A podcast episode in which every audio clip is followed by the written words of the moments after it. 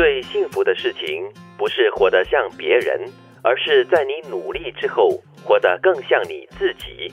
做自己了。但是我不否认哈，可能在一些事情上，比方说你的专业领域上，像我们这份工作，嗯，初期或许可能模仿一个前辈或者是一个好的榜样呢是不错的，嗯，但是最终你还是要走出那个影子，做自己。同意，我觉得就是把一个人设定为你的奋斗目标吧，然后你想说啊，我要做的比他还要好，或者是至少我要做的跟他一样好。我觉得这个这个奋斗目标是非常明确的，跟抄功课是有 有相似之处的啊，就是你可以抄别人的功课，但是你不能盲目的抄，对，就是你以为你是他，你就用他的答案做你一生的那个标准，你就完蛋了，连错误都抄进去，那就不对了。对，你要你要从中，你抄完了之后，你要从中衍生出哦，原来他的答案这个原因是这个样子的，你要理解那个答案。嗯，所以我们说要复述，对吧？对，如果你像鹦鹉这样子哈，呃，每字每。句就是跟着他这样子重复的话，还是回到我刚才所说的，初期阶段或许可以，就好像一些新晋的歌手，我们偶尔会说，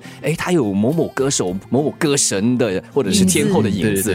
如果他长期这样子走下去的话，他肯定走不远。对，很重要的是，他最终一定要独树一格，他要走出一条属于自己的路。但是，我觉得很多东西是从模仿开始。如果你不模仿某一样、某一个人的话呢，你可能找不到自己的那个定位。是，但是你模仿之后，你必须要成长。嗯，刚才你提到的这个歌手啊，我就想到了李荣浩，就是一个很成功的例子。他刚出道的时候，每个人说啊，他的唱腔很像陈奕迅。嗯，结果呢，唱着唱着，他本身也会创作，所以他就唱出了自己的风格。他现在就是李荣浩本人了。我觉得这就是最幸福的一个例子。也有啊，你最爱的王菲啊，刚开始的时候，有人说，哎，他的唱腔、他的歌声有点像邓丽君。嗯，他也坦诚啊，他以前小的时候就很崇拜、很喜欢邓丽君，也经常听她的歌。但是呢，最终很快的就出现了王菲。自己的一个形象，我们讲的哈是比较内在的一些东西，但是你看哦，就是在流行世界里面呢，有很多人是活在别人的影子底下的，就是他看，比如说刘嘉玲啊，或者哪一些就是潮流尖端的这些人物，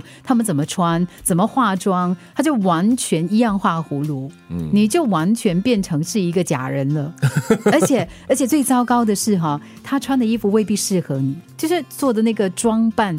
他的妆的浓淡。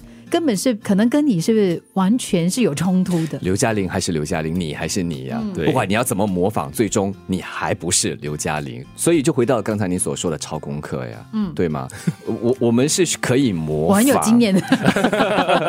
但是很重要的是你要消化，然后重新的再把它注入你个人的一些思维，还有创意，成为你自己的。你真要说创意的话，其实有些人说这个世界是天下一大抄，大家都是学来学去的嘛。更重要的是，你如何给他一些你个人的元素在里面？我觉得最重要的就是你在抄袭或者是在模仿过后呢，你要加入自己的努力在里面，然后努力的奋斗，努力的活出一个自己的特有的风格。嗯，就好像陶喆的歌一样，找自己，然后找到自己过后呢，就活得更精彩了。最幸福的事情不是活得像别人，而是在你努力之后，活得更像你自己。